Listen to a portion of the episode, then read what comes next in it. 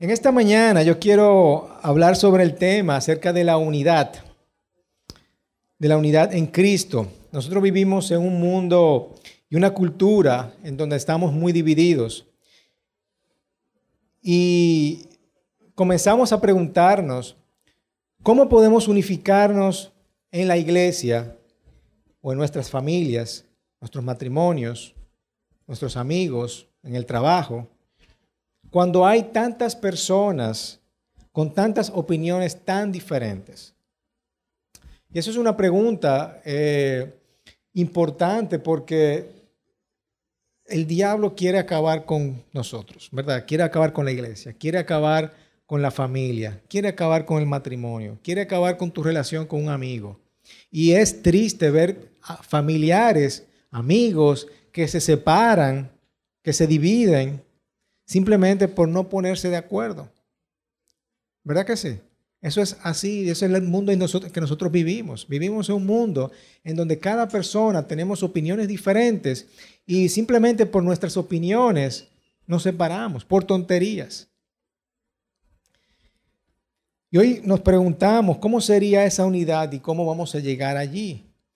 Y a medida que nos aventuramos en las escrituras, ¿verdad? A medida que nosotros estudiamos las escrituras, y tomamos ese tiempo estudiando, nos damos cuenta lo importante que es ese asunto acerca de la unidad. Y vamos a comenzar este, este mensaje con Filipenses capítulo 2, en donde Pablo se dirige a los filipenses y miren lo que le dice. Voy a leerlo entero y después vamos a detallar cada cosa. Dice, por tanto, si sienten algún estímulo en su unión con Cristo, algún consuelo en su amor, algún compañerismo en el Espíritu, algún afecto entrañable, llénenme de alegría teniendo un mismo parecer, un mismo amor, unidos en alma y pensamiento. No hagan nada por egoísmo o vanidad, más bien con humildad consideren a los demás como superiores a ustedes mismos. Cada uno debe velar no solo por sus propios intereses, sino también por intereses de los demás. La actitud de ustedes debe ser como la de Cristo Jesús, quien siendo por naturaleza no consideró el ser igual a Dios como algo a que aferrarse, por el contrario, se rebajó voluntariamente tomando la naturaleza de siervo y haciéndose semejante a los seres humanos. Y al manifestarse como hombre se humilló a sí mismo y se hizo obediente hasta la muerte y muerte de cruz.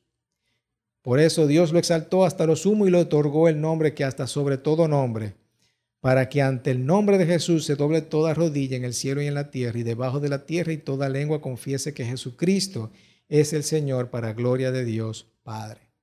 Amén. Primero yo quiero decirle lo que no es la unidad, porque muchas veces tenemos confusión de lo que es la unidad.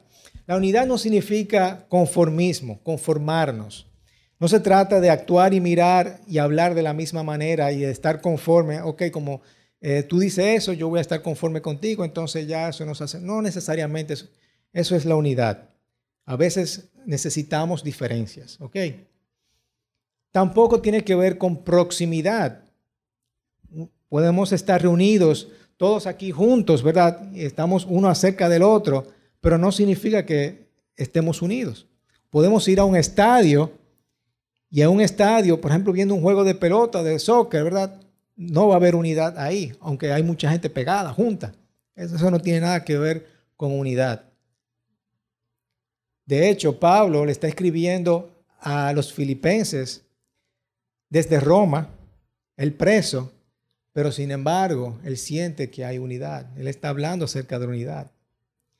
O sea que no tiene que ver con ni conformidad de estar conforme, ni proximidad, y tampoco tiene que ver con unanimidad. Yo no tengo que ponerme de acuerdo con todo, con lo que se dice. Y eso nos lleva a la respuesta, ¿verdad? De que esta vida en Cristo tenemos unidad si estamos en unidos con Él, con Jesucristo. No queremos llevar esa unidad eh, queremos llevar esa unidad a nuestras familias, a nuestros hogares, a nuestro matrimonio, a nuestros hijos, a nuestros hermanos. De eso se trata.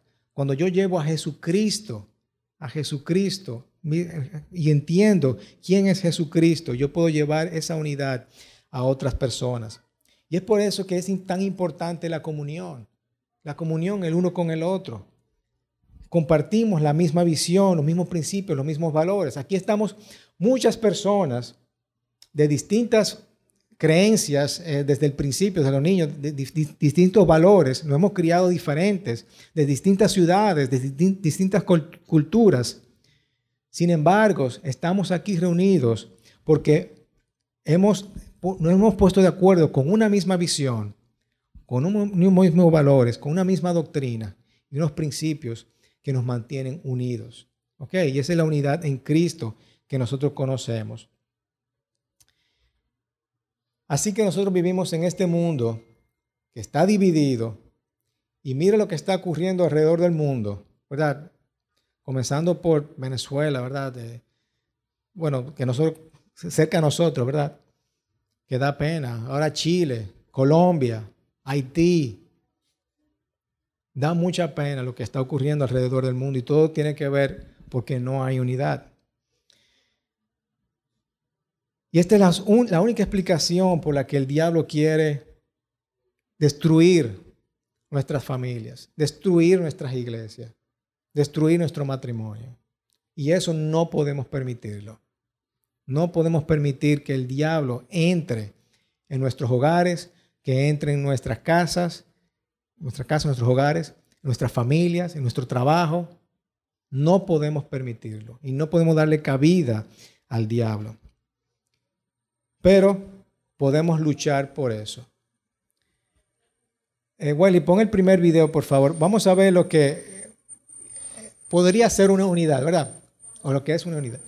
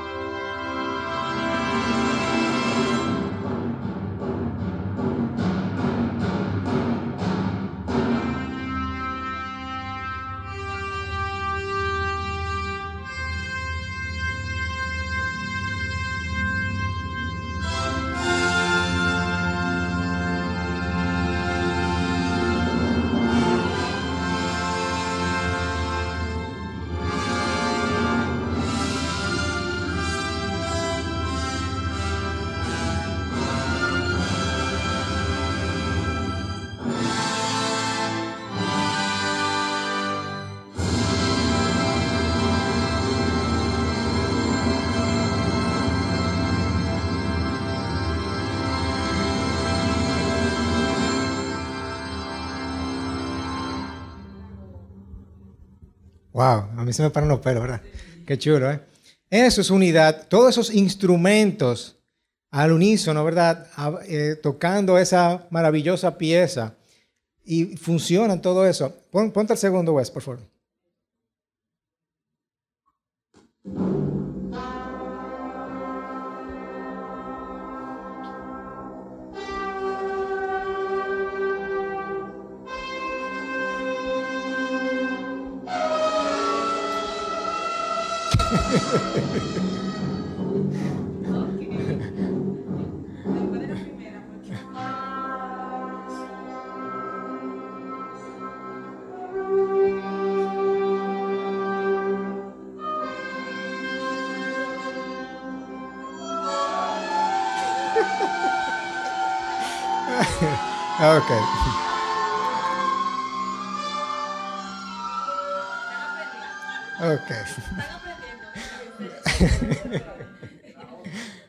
pasó, en la...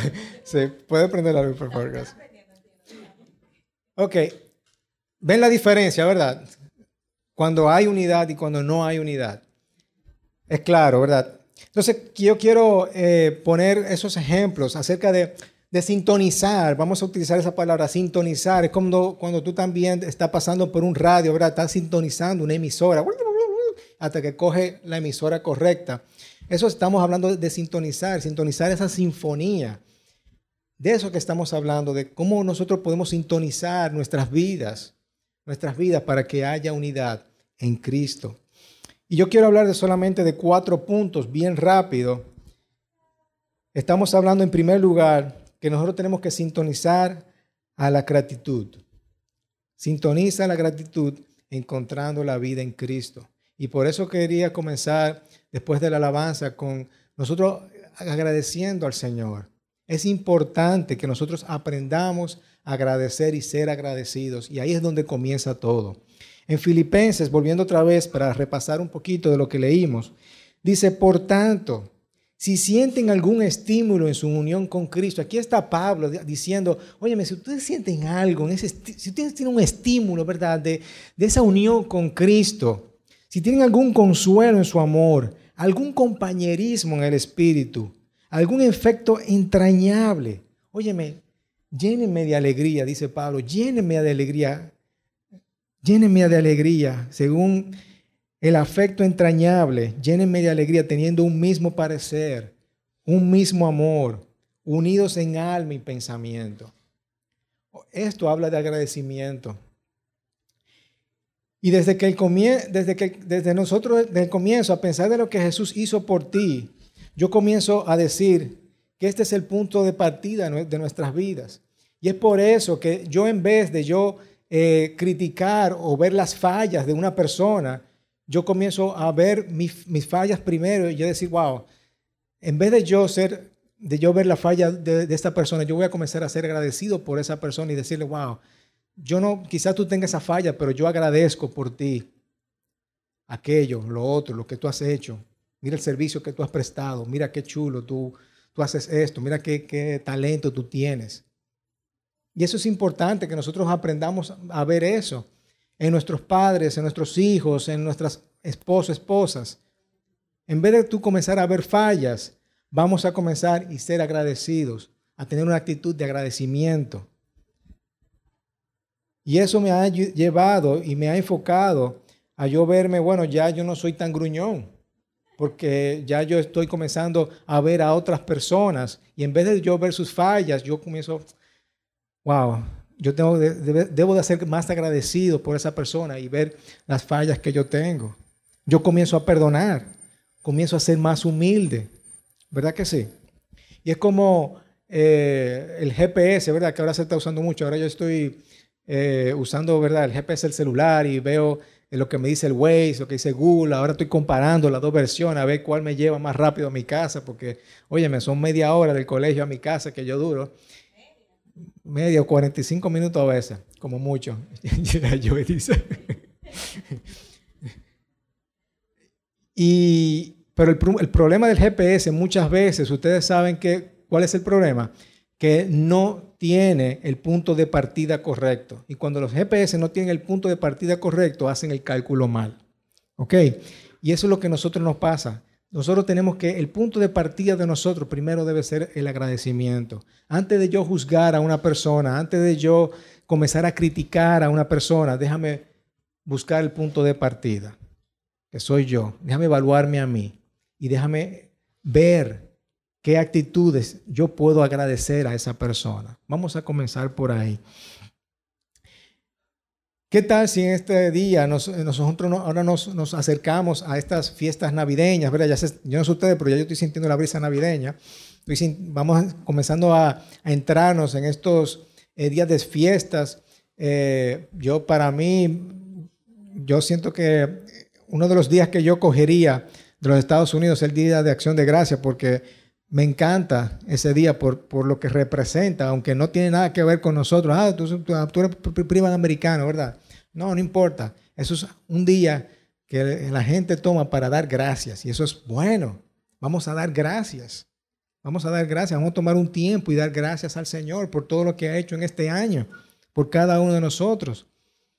Así que cuando ustedes se junten, ahora que comienzan estas fiestas, ahora siempre una juntadera a partir de ahora, ¿verdad que sí? Pero uno piensa, ay, va fulano, ay, no, yo no quiero juntarme con fulano, qué cosa.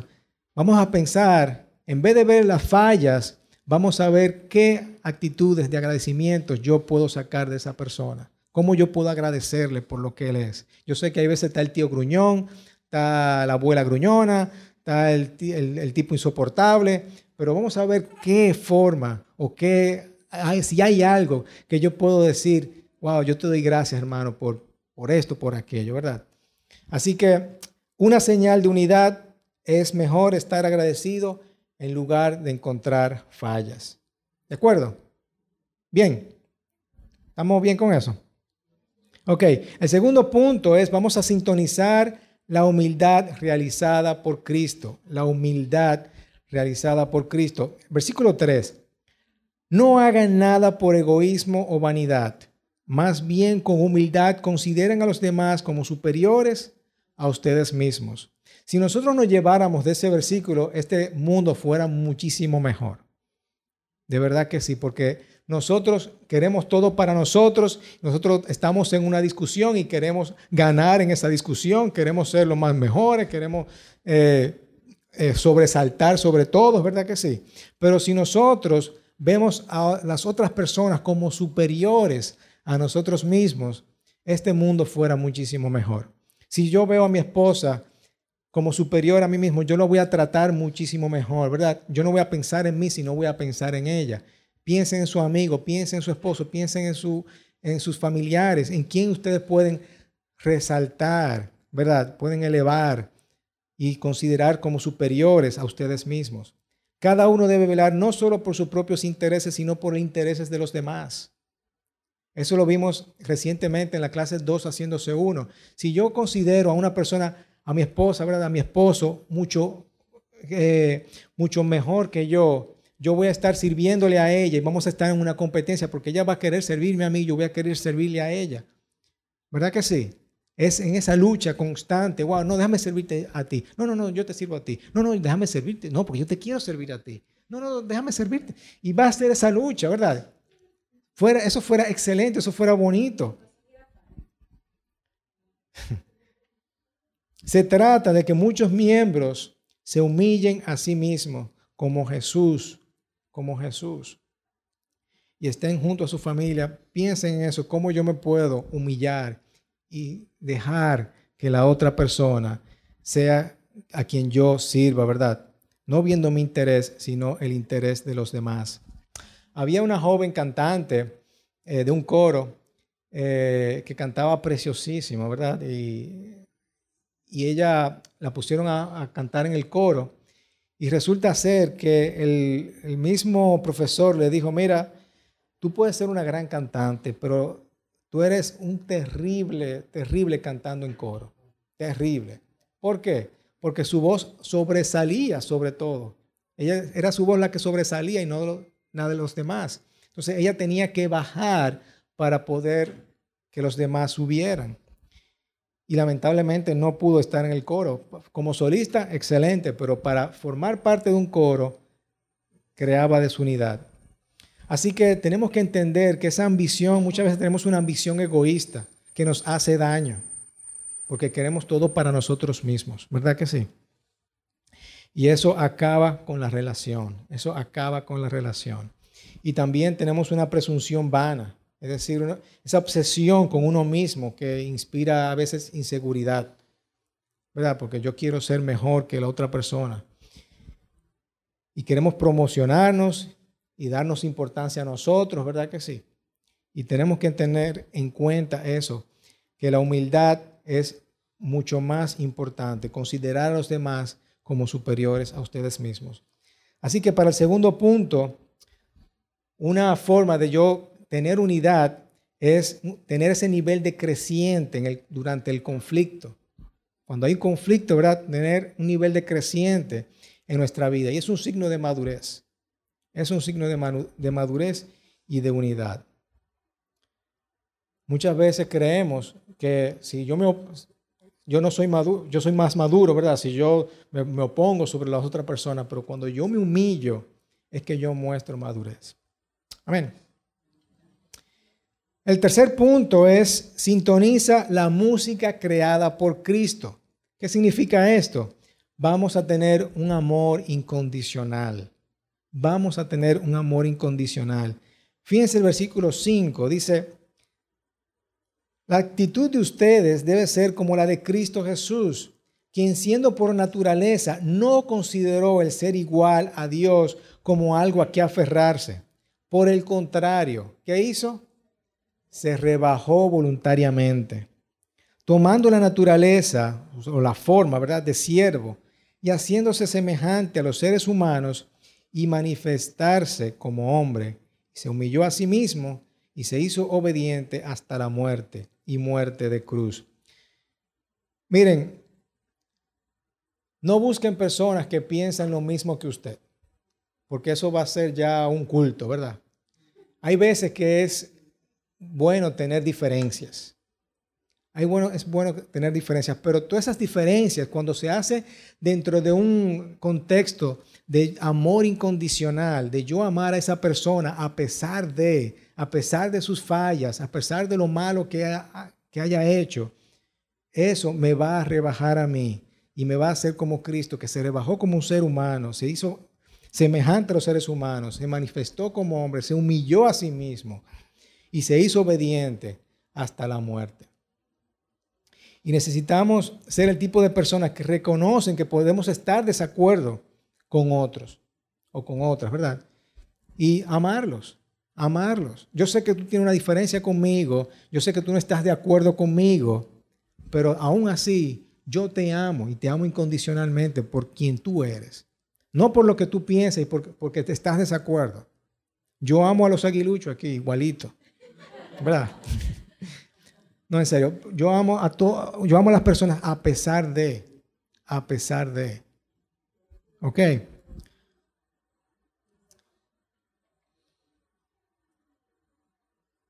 Cuando Jesús le habló a la mujer samaritana, eh, cuando ella estaba en el pozo, dijo, Señor, dame de esa agua para que no tenga yo sed ni venga aquí a sacarla. Y Jesús le dijo, ve, llama a tu marido y ven acá. Respondió la mujer y dijo, no tengo marido. Bien has dicho, no tengo marido.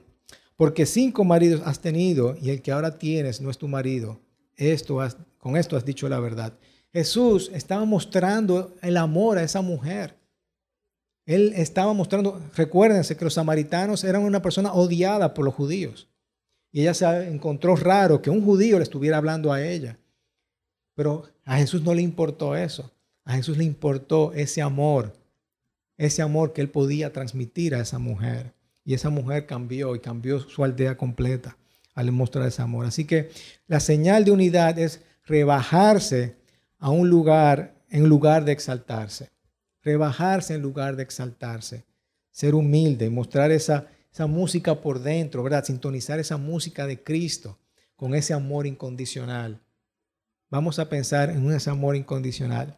Y por último, vamos a sintonizar la adoración inspirada por Cristo. Versículo 9 dice, por, eso Dios lo exaltó hasta lo sumo y le otorgó el nombre que está sobre todo nombre, para que ante el nombre de Jesús se doble toda rodilla y debajo de la tierra y toda lengua confiese que Jesucristo es el Señor para la gloria de Dios Padre. Si nosotros entendemos quién es Jesucristo y si nosotros entendemos que vamos a exaltar al Rey de Reyes, Señor de Señores, a ese que Dios le dio el nombre sobre todo nombre, y nosotros lo vamos a adorar y alabar a Él, vamos a pensar, vamos a pensar que nosotros no somos nadie frente a, las dificultades que hay, a, los desafíos, a las diferencias que hay. Vamos a buscar unidad, no porque eh, pensemos desiguales, sino porque yo exalto a ese Señor, a ese Dios, mi Salvador, que Dios mismo lo está reconociendo y lo reconoce, le otorgó ese nombre, sobre todo nombre. Y cuando vemos su sacrificio, ¿cómo, ¿cómo es que nosotros no podemos adorar al Señor? ¿Cómo es que nosotros no podemos exaltar a nuestro Dios? Cuando vemos ese sacrificio tan grande que Él hizo por nosotros en la cruz. Eso es lo más importante, hermanos. Y óyeme, nosotros merecemos, merecíamos la muerte. Y estamos aquí alabando a nuestro Dios en unidad, poniéndonos de acuerdo con nuestros principios, nuestros valores, nuestras creencias, diciendo, wow, tú eres el Señor, tú eres mi Dios, y yo te alabo por lo que tú eres y lo que has hecho en mi vida. Tú me has cambiado, tú me has transformado. Una señal de unidad es el grado en que nosotros magnificamos ese sacrificio de Dios. Cuando nosotros magnificamos ese sacrificio, hay unidad, hay unidad. Quizás tengamos diferencias, pero va a haber una unidad en que todos vamos a estar alabando a ese Señor, a ese Dios, al que al nombre sobre todo nombre, ¿verdad?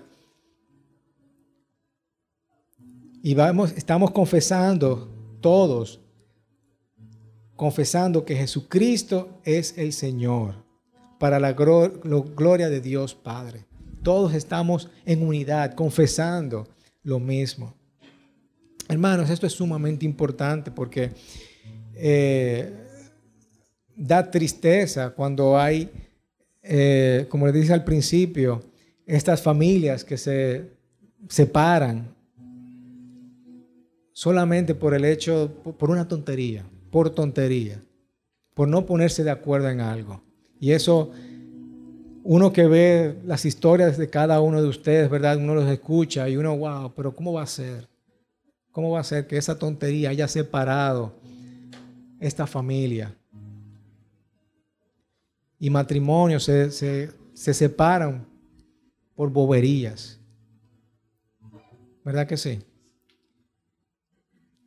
Aprendamos a buscar esas, a sintonizar con esa gratitud a ponernos de acuerdo en armonía, a tocar esa sinfonía, ¿verdad? Con la gratitud encontrada en la vida en Cristo. Aprendamos a sintonizarnos siendo humildes, a exaltar a, los demás como superiores a mí. Aprendamos a crear esa música de amor incondicional a las personas. Aprendamos a amar incondicionalmente a pesar de yo amo a las personas y aprendamos a adorar a nuestro Dios, porque Él es nuestro Dios y Él se lo merece. Cuando nosotros vemos esto, va a haber unidad. Y vamos a pensarlo dos veces antes de yo separarme o querer apartarme de una persona por una, por una bobería, ¿verdad? Así que pensemos en esto. ¿Cuáles, ¿Cuáles son algunas divisiones en el mundo tú comienzas a pensar cuáles son algunas divisiones que, separan a la iglesia, que separan nuestras familias. Vamos a pensar en eso y cómo nosotros podemos parar, ponerle un freno a eso y decirle, yo no voy a dejar que el diablo se meta en la vida de mi familia. No voy a permitir que se vida en mi matrimonio, en mis hijos, en mi iglesia. Amén. Amén. ¿Por qué no nos ponemos de pie y vamos a orar a nuestro Dios? ir pensando en eso, como yo, si tengo algún familiar que está separado, si tengo alguien por la cual yo tengo que volver hacia él y pedirle perdón y decirle, hermano mío, mira, estaba equivocado. Quiero mostrarte mi amor incondicional. Quiero humillarme y exaltarte a ti. Quiero darte gracias por lo que tú has hecho en vez de buscar tus fallas y por eso voy a dar gloria a Dios. Amén. Padre, te presentamos cada una de estas peticiones en donde no ha habido unidad de nuestras familias, en nuestros hogares, en nuestros amigos, en el trabajo, en cualquier área de nuestras vidas, Señor. Y te pedimos para que tú nos ayudas a ser valientes, a acercarnos a esa persona, Señor, y pedirle perdón y buscar la unidad. Te pido, Señor, para que tú nos ayudes a mostrar esa gratitud primeramente hacia ti, hacia esa persona, a humillarme a mí, Señor, a mostrar mi amor incondicional. Y quiero alabarte, Señor, alabarte porque tú eres grande y quiero magnificar tu nombre. Quiero ser ejemplo, Señor, de tu bondad, de tu misericordia y de lo que tú has hecho en mí, Señor, hacia otras personas. De esa forma te agrado y te doy gloria, Señor. En el nombre poderoso de Cristo Jesús. Amén, amén y amén.